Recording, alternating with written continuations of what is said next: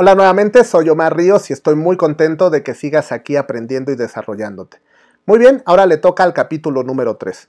Cuatro emociones para impulsar la abundancia. En estos tiempos de crisis, de pandemias y de tantas cosas más, es muy común sentir miedo. Nuestro mundo cambió sin aviso y radicalmente. Así que ahora más que nunca es vital que aprendas a gestionar tus emociones y con esto podrás salir mucho más rápido de los problemas en los que pudieras estar. Los miedos surgen cuando no tienes información suficiente, así que lo único que necesitas en este momento es información buena, información de calidad, información para emprender y para manejar el dinero. Tus resultados económicos dependen totalmente de ti, de lo que sabes y de lo que haces, y no existe ninguna relación a largo plazo de lo que pasa afuera y tus resultados económicos. Así que las personas que tengan información de calidad aprovecharán las circunstancias, como es lo que ha estado pasando en el mundo por la pandemia. Si bien hay muchas personas que perdieron dinero, también hay muchas que ganaron dinero. Existen varias razones por las cuales la mayor parte de las personas tienen problemas económicos. La primera es el sistema educativo. No vamos a hablar de ese tema porque creo que si ya estás aquí es debido a que notaste que jamás hablaron del dinero, de las emociones, relaciones, salud, de las cosas realmente importantes. La segunda es el sistema bancario de políticos que viven de nuestra ignorancia financiera. ¿Te has dado cuenta que, por ejemplo, los préstamos personales, para el consumo, compra y paga, y paga poquito, todos esos mecanismos para enriquecer a unos pocos. En realidad que no tengas eh, idea sobre emprendimiento, sobre el dinero, no es culpa tuya, tomando en cuenta que no tenías esta información. Una vez que conoces el mundo de educación financiera emocional, desde ese punto solo es tu responsabilidad los resultados financieros que tendrás en tu vida. Emprender no es solo montar un negocio, porque probablemente hay muchos que no les interesa. Emprender tiene más que ver con una actitud de aprendizaje, con querer siempre descubrir qué hay más allá. Quiero compartirte una experiencia y es, hace más de 20 años decidí ser emprendedor y fundé una escuela de inglés. La verdad es que me fue muy bien y sin embargo mi falta de madurez y educación financiera me llevaron a tomar malas decisiones y con ello eh, quebrar.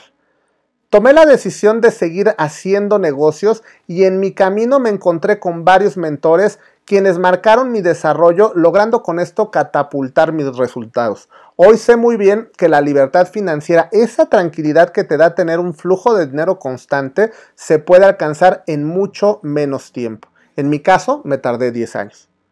Siempre que hay un resultado que no estamos obteniendo, es que hay una información que, no que nos estamos perdiendo. Por esa razón debes de saber que existen frenos internos y frenos externos, emociones que nos mantienen alejados del dinero. Algunos de los frenos externos son las distracciones, interrupciones, mala información económica, pésimo sistema educativo. Mientras que no entendamos que existen estos dos tipos de frenos, se te puede pasar la vida intentando tener dinero. No te preocupes si en este momento no tienes ni idea de lo que es educación financiera y mucho menos si no gestionas adecuadamente tus emociones. Mi objetivo hoy es enseñarte que tus resultados económicos se pueden mejorar si te haces una mejor persona, si te conviertes en un mejor emprendedor. No quiero que pienses que hacerte emprendedor es la única manera de alcanzar tu libertad financiera, sino por el contrario, existen otras opciones para alcanzar ese objetivo. Sin embargo, quiero compartirte que en mi caso en particular ha sido la más rápida para lograr mis objetivos financieros. Escoger el, el camino del emprendedor es muy satisfactorio cuando alcanzas tus objetivos pero está lleno de retos, complicaciones, horas y días de preocupaciones y problemas. Es una ruta que solo pocos sobreviven puesto que requiere de mucha constancia y desarrollo en todas las áreas. Antes de iniciar con las cuatro emociones que te alejan del dinero, me gustaría poner algunos conceptos a tu consideración. El primero, la ley del espejo. Esta afirma, el mundo exterior actúa como un espejo, reflejando tanto nuestra luz como nuestra sombra, siendo un retrato de nuestro mundo interior. ¿Alguna vez te ha pasado que te ha molestado enormemente la forma de actuar de otra persona cuando hace algo con lo que tú no estás de acuerdo? Por ejemplo, la convivencia no es nada sencilla. Una de las causas que suelen eh, desencadenar disputas frecuentemente es que hay una persona que es sumamente ordenada y limpia, y otra que no lo es tanto. Si eres de las que necesita tenerlo todo perfecto y vives con alguien desordenado, seguramente te salta a menudo la rabia al ver que la otra persona lo deja todo tirado. Esta ley lo que pretende principalmente es que a través de observarnos a nosotros mismos, ver qué es lo que nos molesta, obtengamos más autoconciencia, proporcionándonos así una guía poderosa. No tiene sentido enfadarse con lo que pasa afuera. Sería como enojarse con el espejo y romperlo. Lo que tiene sentido es lo que pones enfrente del espejo. Los resultados que ves afuera son un reflejo de lo que tienes dentro. En consecuencia, tus resultados que tienes en la cuenta bancaria en este momento es lo que tienes dentro. Las decisiones que has tomado no lo que sucede afuera. Es decir, no tiene nada que ver el presidente, tu jefe, tu vecino, tu esposa, ni nada externo. En medida que nos hagamos responsables de nuestra vida, podemos empezar a cambiar nuestro presente. La segunda idea es el talento. El talento como fuente de abundancia.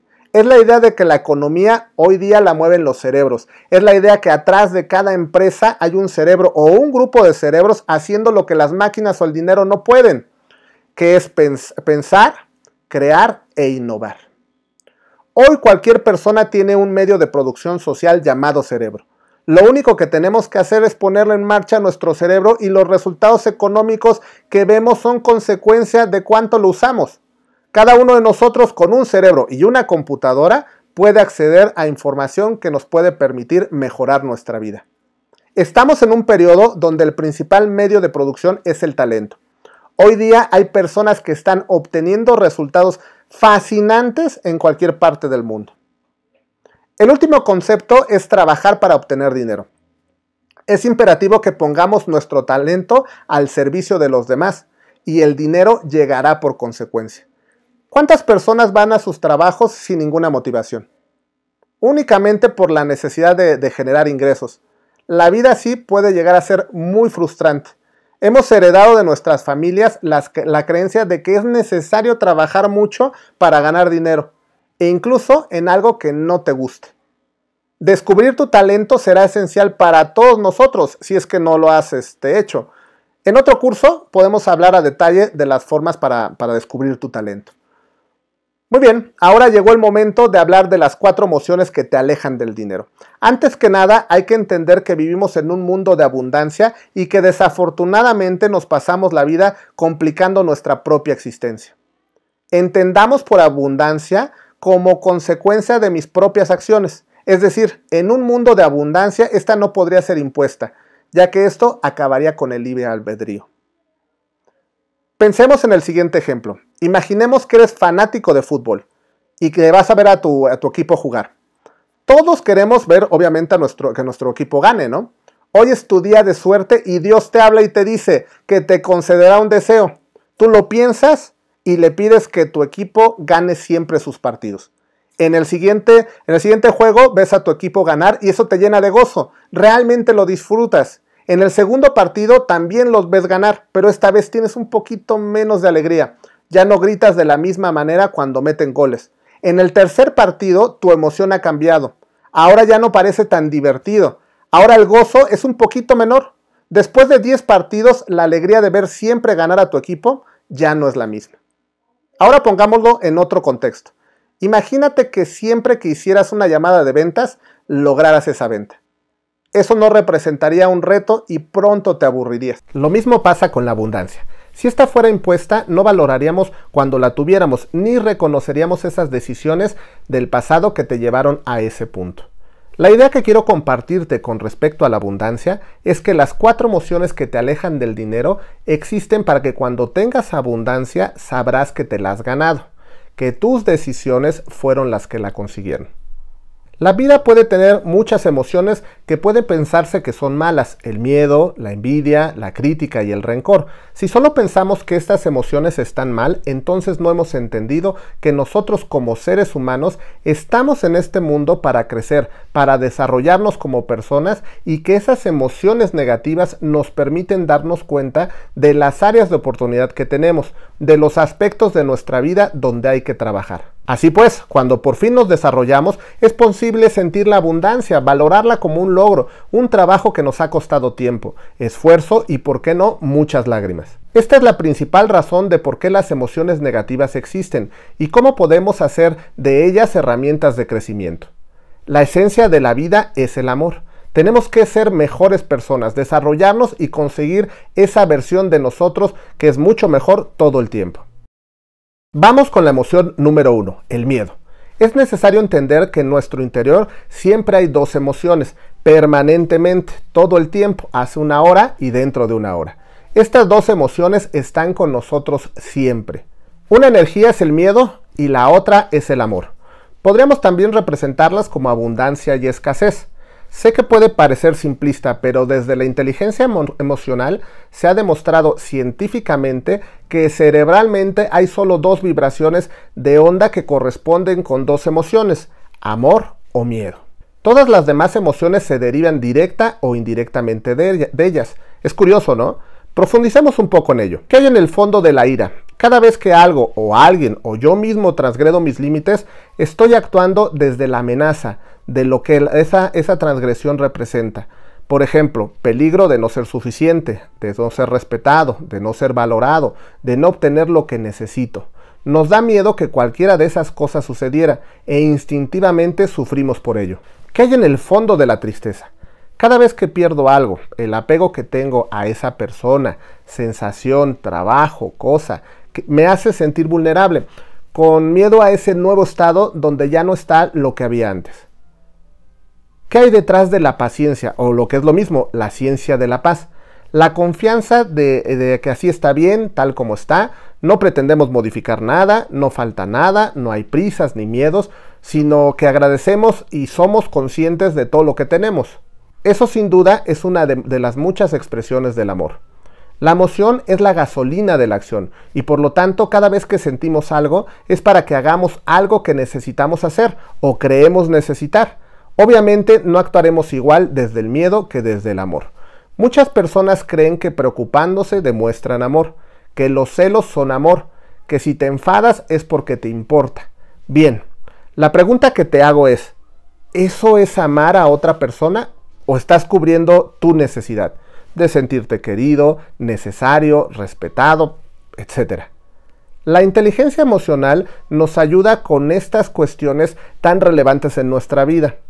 Lo más curioso es que estas emociones y sus correspondientes vibraciones es que impactan sobre nuestro ADN de formas muy distintas. El miedo tiene una frecuencia de vibración larga y lenta, activando solo ciertos puntos de nuestra cadena de ADN, mientras que el amor tiene una frecuencia alta y muy rápida, impactando en muchos más puntos y por ende extrayendo mayor energía potencial de nuestro ADN. Lo que está claro es que no se pueden dar las dos emociones a la vez en el mismo instante. O vibras en el amor o vibras en el miedo. Y es que, y es que amar no es necesitar, pues si necesitas aparece el miedo a perder o no tener. Curiosamente el miedo lo que atrae son más energías negativas y es muy común que tengamos en nuestra vida aquello que no queríamos. Por esta razón es fundamental para atraer el dinero no tenerle miedo. Y el miedo se conquista con información, a mayor información menor es el miedo y por ende el riesgo. Sé que nos cuesta mucho trabajo ganar dinero y que hemos generado un apego hacia él. Sin embargo, es ese apego, ese miedo el que no nos deja avanzar. Te recomiendo que busques grupos de emprendedores que, como tú tuvieron miedo y salieron adelante. Así podrás darte cuenta que no es tan terrible como lo puedes imaginar. La siguiente es la envidia. Tener envidia es sentir tristeza o pesar por el bien ajeno, es querer poseer algo de los demás y desear obtenerlo sin realizar lo que el otro haya hecho para lograrlo. Envidiar usualmente genera odio y resentimiento hacia alguien por lo que posee. El envidioso no persigue analizar cómo el otro alcanzó el objeto de la envidia, más bien se genera el deseo o fantasía de quitarle lo que tiene, en lugar de imitar el comportamiento que le permitió conseguirlo o adquirirlo. Desde un punto de vista social, la envidia es negativa y fuente permanente de conflictos, no solo entre personas, sino también entre comunidades y culturas. Son objeto de envidia el reconocimiento social, la fama, el prestigio, el posicionamiento laboral, el poder, el éxito, la felicidad, la pareja, los hijos, eh, la familia y los distintos bienes y patrimonios de las personas. Podemos prevenir la envidia y no ser víctimas de ella si sustituimos este defecto, esta forma de ser por la admiración. Es bueno desear tener o lograr algo. Incluso podemos ver en los demás qué es lo que queremos. Lo verdaderamente importante es que definamos nosotros mismos qué es lo que aspiramos en la vida. Una pareja que amemos y nos ame, graduarnos, crear una familia, un hogar, viajar, vivir en paz, un coche, una casa, ser reconocidos por los demás, escribir, liderar por a la comunidad, ejercer una profesión o trabajo, tener comodidades, bienestar. Una vez que hemos aclarado lo que deseamos o, queremos tener, podemos comenzar a trabajar, esforzarnos y orientarnos hacia la consecución de estas metas. Y en la misma medida dejaremos de envidiar, porque estaremos bastante ocupados en nuestros propios objetivos como para fijarnos en lo que obtienen o han conseguido los demás. Admirar, por el contrario, es reconocer, apreciar, estimar y evaluar a una persona y a su logro. Produce, al igual que la envidia, la aspiración de poseer algo similar que lo deseado, pero reproduciendo la conducta del otro para merecer lo mismo. Cuando se envidia, se llega a odiar a la persona envidiada, en tanto que en la admiración hay afecto y respeto por la persona admirada. Recuerda el ejercicio del espejo. Nuestras carencias internas están representadas por las envidias que tenemos. Otra emoción que no nos lleva a ninguna parte es la crítica. Cuando sentimos que una crítica nos afecta mucho, deberíamos preguntarnos a qué se debe nuestra reacción y qué nos molesta realmente del comentario que hemos recibido. Y nuestra reacción también podría deberse a la persona que nos ha criticado o el momento en que hemos recibido esa crítica. Sin embargo, hay personas que se pasan criticando a los demás por la más mínima razón. De nuevo hay que analizar qué es lo que tenemos dentro, por qué nos genera esta conducta y si te la vives criticando, lo único que atraes es emociones negativas. Y con eso alejas el crecimiento y la abundancia. La manera de, de contrarrestar esta conducta es con la aceptación. Nos aceptamos y aceptamos a los demás por lo que son, no por lo que queremos que sean. Mira a tu alrededor y piensa qué envidias y a quién o por qué. Por último, el rencor y el perdón. Cuando alguien a quien quieres te hace daño, puedes aferrarte a tu enojo, rencor e ideas de venganza, o elegir el perdón y seguir adelante. ¿Quién no ha sido herido por las acciones o palabras de otra persona? Tal vez uno de tus padres te criticó constantemente cuando crecías un colega saboteó uno de tus proyectos, o tu pareja te engañó, o quizás tuviste una experiencia traumática como abuso físico o emocional a manos de una persona en quien confiabas. Estas heridas pueden dejarte con sentimientos duraderos de enojo y amargura, y hasta deseos de venganza. Pero si no aprendes a perdonar, quizás seas tú quien pague el precio más alto. Al aceptar el perdón, también podrás adoptar paz esperanza, gratitud y alegría. Considera cómo perdonar puede guiarte en el camino del bienestar físico, emocional y espiritual. ¿Qué es el perdón? Perdón significa diferentes cosas para diferentes personas, pero generalmente implica una decisión de dejar atrás el rencor y los pensamientos sobre venganza. Quizás siempre recuerdes el acto que te o te ofendió, pero el perdón puede disminuir el poder que tienes sobre ti y ayudar a que te liberes del control de la persona que te hirió. El perdón puede incluso llevar a tener sentimientos de comprensión, empatía y compasión para la persona que te hirió. Perdonar no significa olvidar, ni encontrar excusas para el daño que te hizo, ni reconciliarte con la persona que te causó el daño. Perdonar da un tipo de paz que te ayuda a continuar con tu vida. ¿Cuáles son los beneficios de perdonar a alguien? Dejar atrás los rencores y la amargura puede dar lugar a una mejor salud y más tranquilidad. El perdón puede llevar a relaciones más sanas, mejor salud mental, menos ansiedad, estrés, hostilidad, presión arterial más baja, menos síntomas de, depresión, un, un sistema inmune más fuerte, mejor salud cardíaca, mejor autoestima. ¿Cómo se llega a la etapa del perdón? El perdón es comprometerse a un proceso de cambio personalizado. Para pasar del sufrimiento al perdón, quizás tú reconozcas el valor de perdonar y cómo puede mejorar tu vida. Identifiques qué necesitas sanar y a quién necesitas perdonar y por qué acción. Consideres unirte a un grupo de apoyo o ver a un consejero. aceptes las emociones causadas por el daño que te, que te hicieron y cómo afectan tu comportamiento. Y tú te esfuerces en dejarlas atrás. Elijas perdonar a la persona que te ha ofendido. Te apartes de tu papel de víctima y liberes el control y el poder que la persona que te ofendió y la situación en que lo hizo han tenido sobre tu vida. Así que ya conoces las emociones que te han estado alejando del dinero. En, medida que las identifiques en tu persona, podrás trabajarlas y ser una mejor versión de ti mismo.